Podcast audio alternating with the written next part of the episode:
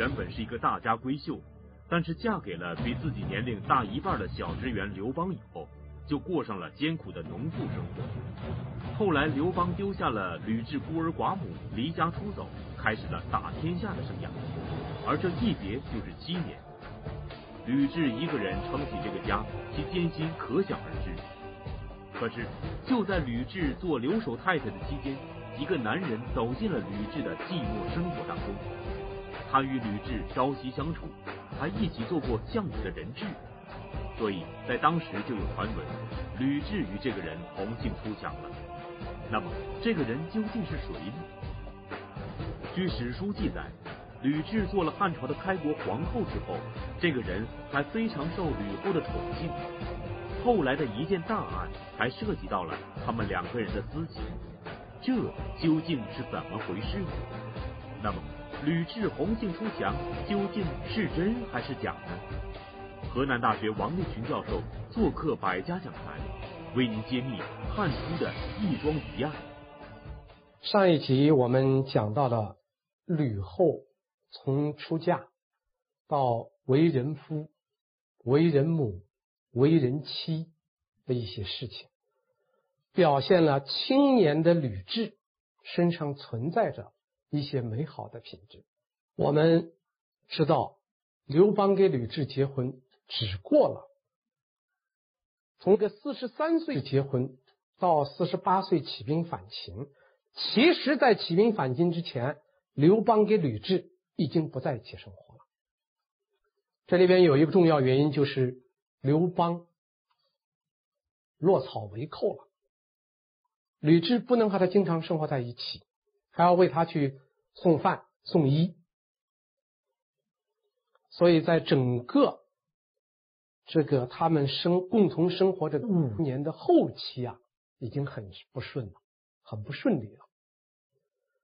而且刘邦起兵反秦的时候是一个人走的，没有带家属，他的妻子、他的儿子、他的女儿、他的父亲，统统留在家里面。经过三年反秦，刘邦成了大功臣。在楚汉战争开始的时候，刘邦被封为汉王，到了陕西汉中这一带。这个时候，他仍然没有带自己的家属，吕雉、孩子还有刘邦的父亲仍然在江苏的老家。到了汉二年的五月，刘邦这个时候呢，不但杀回了关中，而且统帅。五十六万大军打到了西楚国的国都彭城，就是今天的徐州。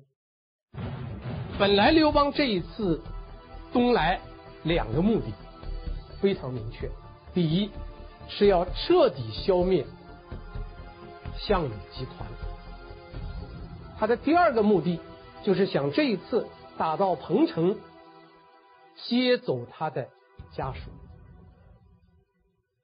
因为彭城离他的老家沛县相距只有二百里地，对于区区二百里地来说，那么接走家属是一件很容易的事情。但是刘邦到了西楚国的国都彭城以后啊，却没有把接自己家属的事情放在一个优先的位置上，他忙着干什么呢？忙着寻找财宝和美女，他根本把这个接他父亲、接他的妻子、女儿、儿子的事往后放了，没有来得及去接。结果他没有料到，项羽用兵神速，在他占领西楚国国都以后，项羽竟然带了三万军队，急匆匆。从山东战场返回，从现在的安徽的萧县，也就是当时彭城的西边，直接进攻，只用了半天时间，就把刘邦的五十六万大军的建制全部打乱，刘邦就逃了。到这个时候，刘邦才想起来还有一个大事没办，他老爸、他老婆、他儿子、他女儿想起来要接了，赶快派人去接。但是这个时候，项羽也在派人去接，而吕雉和刘邦的父亲他们这个家属呢，怕被项羽的人找到，躲起来，而且在这个忙乱之中走散了。呃，吕雉的儿子汉惠帝，还有他那个女儿鲁元公主，这两个小孩跑到一路，而剩余的刘邦的父亲太公，还有他的妻子吕雉，应当说还有刘邦的一个哥哥刘仲，统统的，他们去抄小路找项找刘邦，结果刚好碰上项羽的军队。一下被项羽扣住了，吕雉很不幸的做了项羽手下两年零四个月的人质，而且在做人质期间，吕雉还差一点被项羽烹了。我们可以想象，那吕雉心里边对刘邦肯定有怨恨。你想想，我们上一集讲过，她一个不足二十岁的姑娘，嫁了一个。四十三岁一个中年男子，而且还有这么一个儿子，吃了那么多苦，还坐了牢，现在又差一点扔到锅里边。你说说，吕雉心里面能平衡吗？我觉得，不管是谁，他只要是一个正常的人，他肯定心里不平。在人们的传统观念中，男主外女主内的家庭格局本无可厚非。刘邦也的确在外面打出了自己的一片天空，做了汉王。可是，在刘邦与项羽争霸的时候，却由于只顾贪图享受，没有来得及夫妻团聚，项羽便先下手抓走了在家里操持家务的吕雉，他还差点被扔进锅里给煮了。幸亏由于项羽的叔叔项伯劝说项羽不要与刘邦仇上加仇，所以。做了两年零四个月人质的吕雉，才又重新回到了刘邦的身边。那么，为了刘邦一家做出巨大牺牲的吕雉，会不会让刘邦在情感上加倍补偿呢？吕雉是不是从此就过上了舒服的日子呢？吕雉总算结束了两年多的人质生活，回到刘邦的身边。他呢，回到刘邦的身边。吕雉就发现今非昔比，因为他回到刘邦身边以后，发现了一个 让他想不到的问题，就是刘邦的身边已经有了一个新宠，戚夫人。啊，戚夫人，戚夫人是刘邦被封为汉王的时候得到的。史书记载了这样几句话。吕后年长，常留守，西见上，一书。这几句话的意思是说，吕后的年龄大了。这个时候吕后有多大？等会儿我们可以推算一下。说吕后的年龄大了，经常担任留守的责任。这就是我们。我们可以称之为吕后，这时候已经变成了留守太太。西见上，很少见到刘邦的面，两个人的关系越来越疏远。那么这个时候，吕后有多大呢？我们可以粗略的推算一下，吕后重新回到刘邦身边的时候，是汉五年的十月。也就是说，他经历了这个楚汉战争，说是五年，实际上是四。按我们现在这个西历啊，公元来计算是四年。四年的楚汉战争，三年的反秦，再加上刘邦给吕后共同生活的五年，也就是十二年。如果说吕雉当年是正常出嫁，不到二十岁。这个时候放回来的吕雉是多大呢？不到三十岁。就这，史书记载，吕后年龄大了。那么我们可以推想，那个戚夫人肯定比吕吕后啊年龄小得多。而且戚夫人能歌善舞，吕雉尽管会勤劳持家，吕雉不会能歌善舞啊。所以这个时候，吕雉这个地位在刘邦的心目中间，更多的已经不是爱情了，更多的是亲情，而不是一种爱情关系。所以李治结束了两年多的。人质生活以后，他其实又面临了一个巨大的难题，就需要直面他的情敌戚夫人。所以吕雉看来他这个这个人生路其实走的也不是很顺啊。我们看他不到二十岁一出嫁，就得直面一个非婚生的儿子。做了两年多人质回来，又需要直面一个能歌善舞、年轻貌美的戚夫人，所以吕雉面对戚夫人也是非常难以处理。所以吕雉啊，就是回到刘邦身边以后，其实他和刘邦之间的感情已经非常淡了。这个无论从刘邦那方面，刘邦那方面，他有了新宠，对吕雉的感情很显然要淡下去。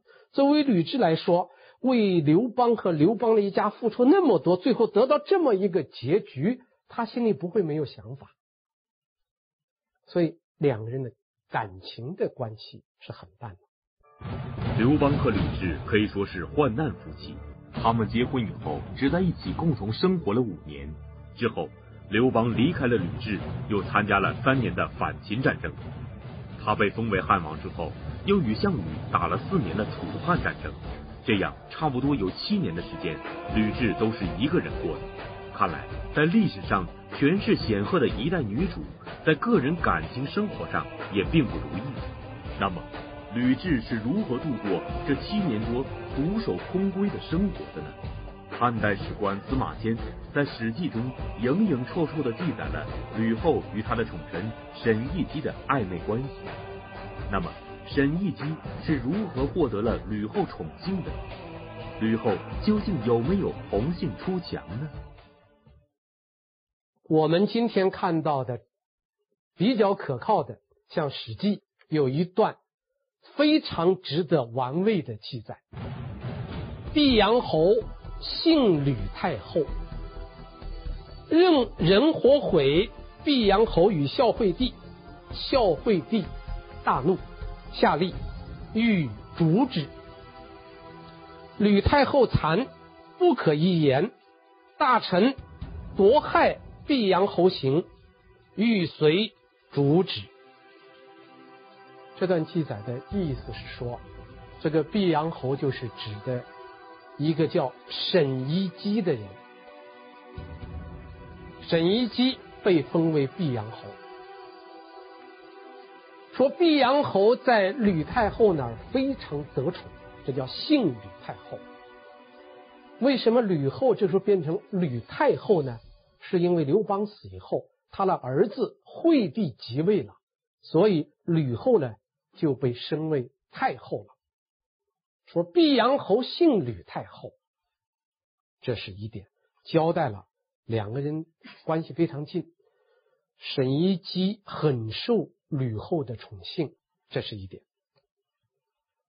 但是有人在惠帝那边告了毕阳侯沈一基的状，这个状一告，惠帝大怒，把毕阳侯抓起来，而且惠帝已经决定。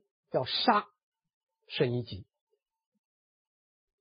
最关键的是下面有八个字：“吕太后残，不可一言。”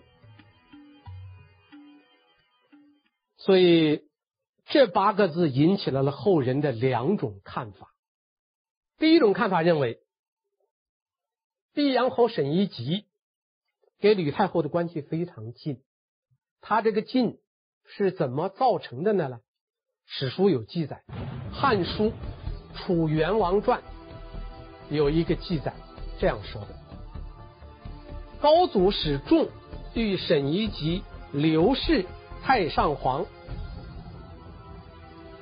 就刘邦在外出反秦的时候啊，曾经留下来他的哥哥仲，国中属晋那个仲，刘仲，留他的哥哥刘仲和沈一基这两个人，让他们留下来照顾自己年迈的父亲吕这个刘太公。这样，沈一基就留在了太公的身边。而太公呢，又是跟吕后共同生活的，所以沈一基也就从这个时候，从刘邦起兵反秦以后，沈一基就一直跟吕雉生活在一起。所以，在彭城之战中间，当太公和吕雉成为了项羽的人质的时候，沈一基也做了人质。可以说，沈一吉陪伴吕雉度过了七年，他们有这样一个背景，有一个共同生活七年的背景，而且共同作为人质两年多，应当说，吕雉给沈一吉可以说是患难之交，这就是他受宠的很重要的一个原因。那为什么？作为一个患难之交的太后，当沈一吉可能面临处死的时候，他感到残而不去救，有人就说话了，说“吕太后残不可一言”这八个字，恰恰说明太后和沈一吉有隐情、有私情、有私密关系。或者说有暧昧关系，就两个人关系不正常，这个是流传很广啊，流传很广。我们今天有一些人写东西、写书的时候，列中国十大男宠，沈一基就进了十大男宠之一了。男宠这个词呢，在中国古代出现很早，汉代的皇帝。几乎个个有男宠，包括刘邦，包括惠帝，都有男宠。而皇帝有男宠，这个大家议论的还不太多。如果作为皇后给太后有男宠，就非常引人注目。所以人们认为这个吕太后残不可以言，说她是个什么回事呢？说这是因为吕后啊。因为跟沈一基有这种不正常的关系，所以他无法出面去向他的儿子说情，放了沈一基。他要出面去说，那人家说你来出面，那你还不是为了恁俩那点关系来出面的吗？所以吕太后残不可一言，这样来解释，这个解释流传很广。嗯，我下面举一首唐人的诗。大家知道，盛唐有一个非常有名的边塞诗派。边塞诗派有一个代表作家叫高适。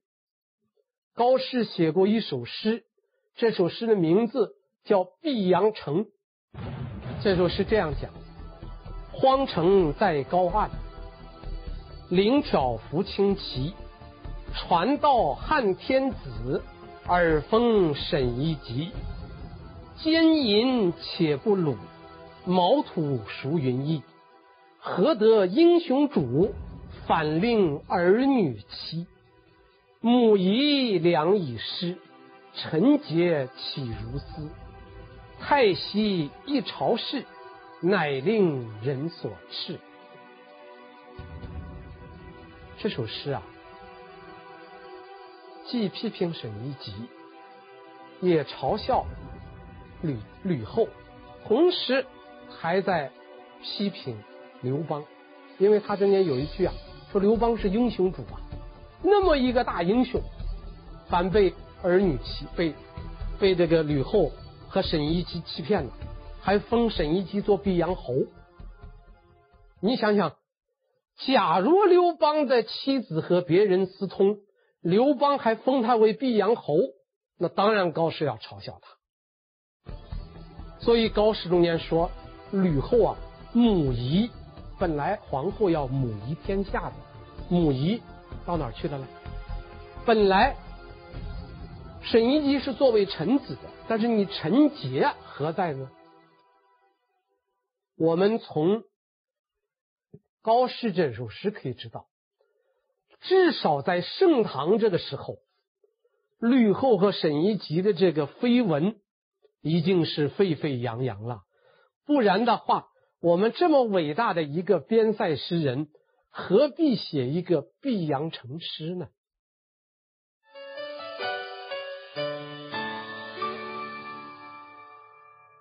皇帝有三宫六院七十二嫔妃，好像是天经地义的。可是，如果是皇后有宠幸的男人，则会引来世人的议论纷纷。像唐代三大女主之一的武则天，就因此而备受后人的非议。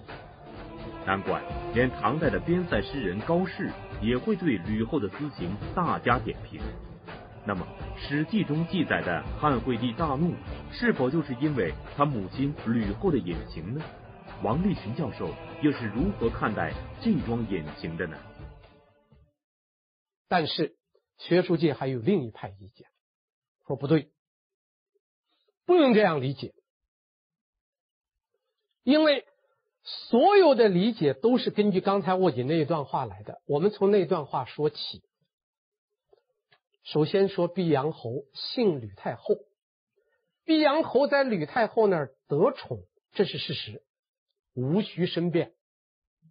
但是这个得宠是毕阳侯沈一吉跟吕后曾经有过七年的共患难的生活，他了解他，他信任他，他也一直在他们家里作为一个家臣侍奉着吕后。侍奉着太公，在七年多的生活中间，特别是两年多的人质生涯中间，沈一基肯定给吕雉做过不少事情。这应当有一个患难之交，关于宠幸得宠的事情。这个得宠不是因为他们有有这种私情而得宠，而是因为他们患难与共而得宠。这是第一点。第二点。人们向汉惠帝告状，现在我们不知道是谁告的状，告的什么状不知道，但是我们只知道这个状一告，汉惠帝大怒，把沈一抓起来，而且要处死。现在的问题就我们要考察这个状告的是什么。当然，现在史书没有记载，但是我们可以推论，我们可以推论一下，会不会告的就是。吕后和沈一基的私情有没有这种可能性？有没有人敢向当朝天子告皇太后和他手下一个大臣的私情？有没有这回事？绝对没有。为什么我们说绝对没有呢？至少有两点我们可以断定：第一，取证困难。你我们经常说这种事情，你总得有一个事实根据吧？你上哪儿能够取出来确凿的证据，证明太后和毕阳侯之间的私情呢？取证极其困难，换句话说，几乎是不可能。没有证据，这是其一。第二。没有证据的话，谁敢把这件事情告到皇帝呢？就是，给皇帝说，那娘如何如何？你想想，汉惠帝如果得到这个消息的话，你想想，说他母亲如何如何，又没有证据，那肯定告状的人肯定首先上被告席，杀头罪啊，这叫无上。这是不能随便说的话。所以告沈一基状的，引得汉惠帝大怒的，绝不是指这个所谓的事情。那么告的是什么呢？告的是什么？我们看下面还有一句话：这个状告上去以后，汉惠帝生气，要把沈一基下到监狱中处死他。反应是分为两个方面，一个是吕太后残不可以言，一个是大臣们幸灾乐祸，唯恐沈一基这次不死。大家看看大臣的反应，大臣的反应很重要。大臣们没有一个同情沈一基的，都希望他这次早死，说明沈一基为人如何？犯了众怒。能够犯众怒的，绝不是私情能犯众怒。沈一基之所以犯了众怒，一定是恃宠专权，做了许多违法的事。他有皇太后的这个大靠山呐、他给皇太后共过患难，这是多大的政治资本呐、我们从人的。人性上来看，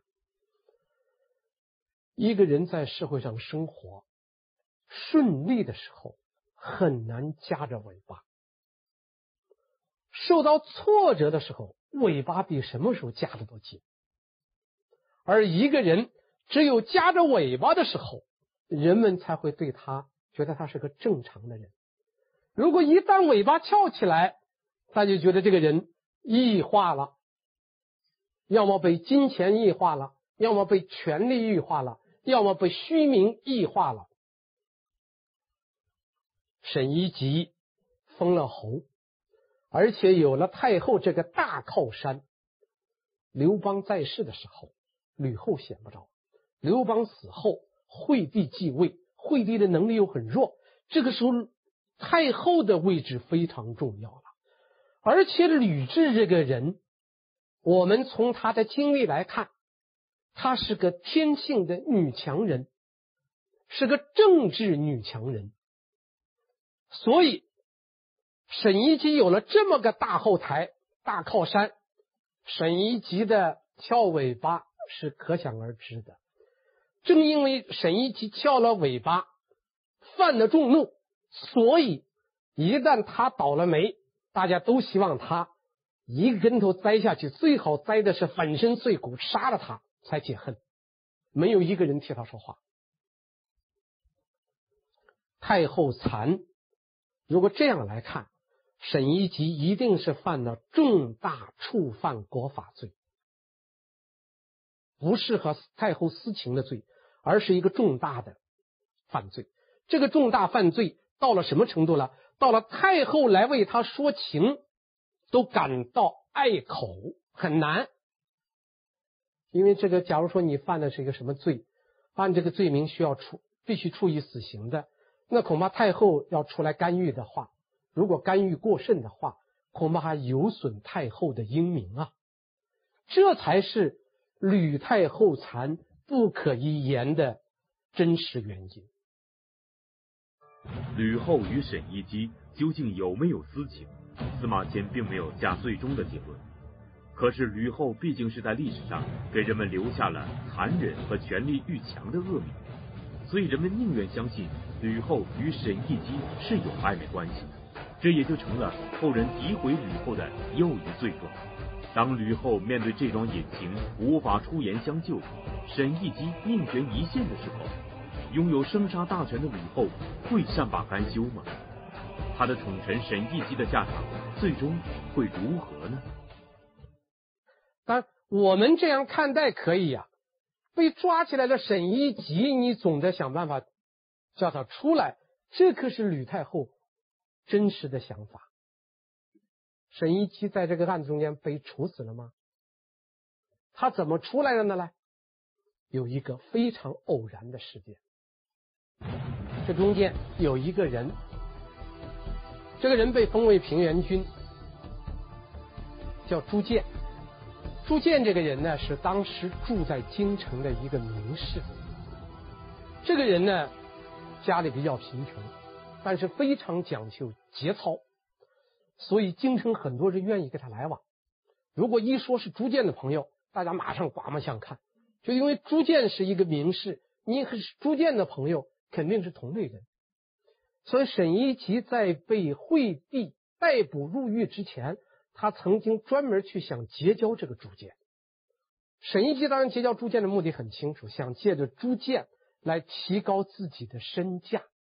但是朱见很有骨气，不见。我管你什么太后的人不是太后的人，我不见。沈一级碰了一鼻子灰，这个沈一级碰一鼻子的灰的事情，马上就在京城传开了。从这个传开看出来，沈一级是当时舆论的中心呐。他有个什么事儿，马上就被人知道。被谁知道呢？被一个叫陆贾的人知道了。陆贾是刘邦手下的一个文臣。他曾经两次为刘邦出使南越，让南越王归顺了大汉，避免了汉朝对南越的用兵。他是个很有呃口才也很有智谋的人。陆贾知道了沈一击碰了一鼻子灰的事。过了不久，逐渐的母亲死了。逐渐虽然是个大名士，声望很高，但家里穷。母亲死了以后，竟然到了一个没有钱为他母亲办丧事，这样一个尴尬的一个境况。这个事情被陆贾知道了，陆贾就赶快跑到沈一吉那儿，一见面，我给你贺喜来了。沈一说：“我有什么喜啊？”呃，陆贾说：“那逐渐他母亲死了，我怎么不给你道喜啊？”沈一就说：“这个逐渐的母亲死了，和我有什么关系啊？”陆贾说：“这是个机会，你过去见他，他不见你，他其实是为他的母亲。当然，陆贾这个话是替朱建开拓的，因为他母亲在，他不能为你效力，所以他不见你。但他母亲死了，这是个机会。如果在这个丧葬期间，你送了一份。”比较重的丧礼丧仪，那么你们的关系就可以得到恢复。沈一击一听这个机会很好，就带了重金去了。到那儿登门，献上了一百斤的丧仪。朱见正穷的没有办法办丧事了，沈一吉来送钱，他接受了。而沈一吉又是。京城的舆论中心，沈一吉送钱的事马上传开了。沈一吉一送，公卿大臣都跟着送，逐渐的家里一下子得了五百斤，办那个丧事绰绰有余了。从此以后啊，沈一吉给逐渐的关系就走近了。不过，据我看来，这个逐渐这个事情上做的是有一点前后不一致。前期的作为一个名士，宁可顾穷，不还愿意守节啊？顾穷守节。后期为了母亲的丧事，接受了沈一击的馈赠。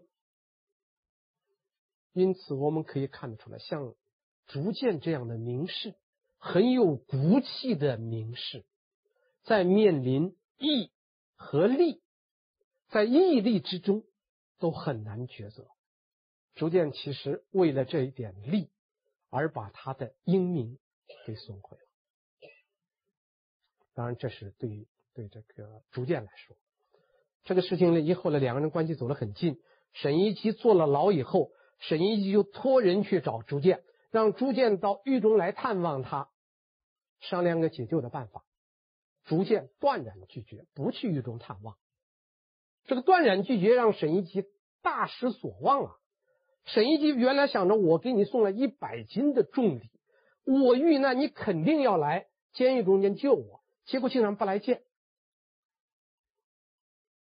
沈一吉非常恼火，认为朱见这个人是个小人，而逐渐呢，其实有自己的想法，他觉得沈一吉这个案子很重，太后都不敢出面，谁能救沈一吉呢？他想到了一个人，这个人是汉惠帝的男宠。这个确实历史记载是汉惠帝的男宠，叫洪继儒。逐渐就去见洪继儒。他说：“天下的人都知道你是惠帝的最宠幸的人。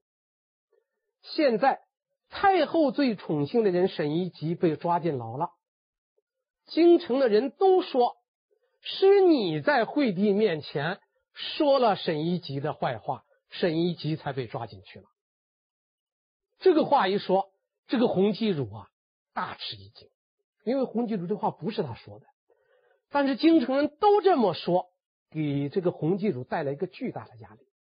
他说：“假如说惠帝如果杀了沈一吉，今天杀了沈一吉，明天太后就要找个茬儿，找个岔口来杀了你洪继儒。”为你自家考虑，你得出面去救沈一级。这个洪继儒一听啊，这个话很有道理，因为这个话，因为他没有办法洗刷整个京城人都说是他说的坏话，其实是逐渐的话。逐渐要调动他的利害啊，让他为这个沈一基说话，然后这个洪继儒就去见惠帝。这个洪继儒不愧是汉惠帝最宠幸的男宠，他到那儿一说，汉惠帝立马给沈沈一级放了。沈一级放出来的时候，不知道怎么原因，不知道怎么回事，后来一打听，才知道是朱建在里边做了工作。他非常感谢这个朱建。有时候历史在关键时刻，小人物能起大作用。这个朱建就是个很有。很有名的例子，他是一个名不见经传的人，但是他就想了一个办法，通过汉惠帝的男宠解了吕太后的一个难题。惠帝抓的，惠帝放的，刚好符合中国一句古话：“解铃还须系铃人”呐。所以朱建是个很聪明的人，是个小人，他破解了一个大难题。我们这一集呢，讲到了吕后做了人质，在项羽手中度过了非常艰难的两年多的岁月。回来以后呢，这个又遇到了种种的磨难。吕后呢，就在这种磨难中间逐渐的成熟起来了。但是我们知道，我们前面刚刚讲过，吕后是中国历史上的一个政治女强人。那么。我们前面所有讲这一切，还没有写到他在政坛上是怎么崭露头角的。吕后究竟是在政坛上怎么样崭露头角的呢？请看下集《初露峥嵘》。刘邦当了皇帝，他的结发妻子吕雉成了母仪天下的皇，这就是历史上。赫赫有名的吕后，吕后身在后宫，本来不应该干预朝政，为什么她竟然在刘邦仍然在世的时候，就跳到前台，对开国功臣大肆屠杀呢？河南大学王立群教授为您精彩讲述汉代风云人物吕后之初露峥嵘。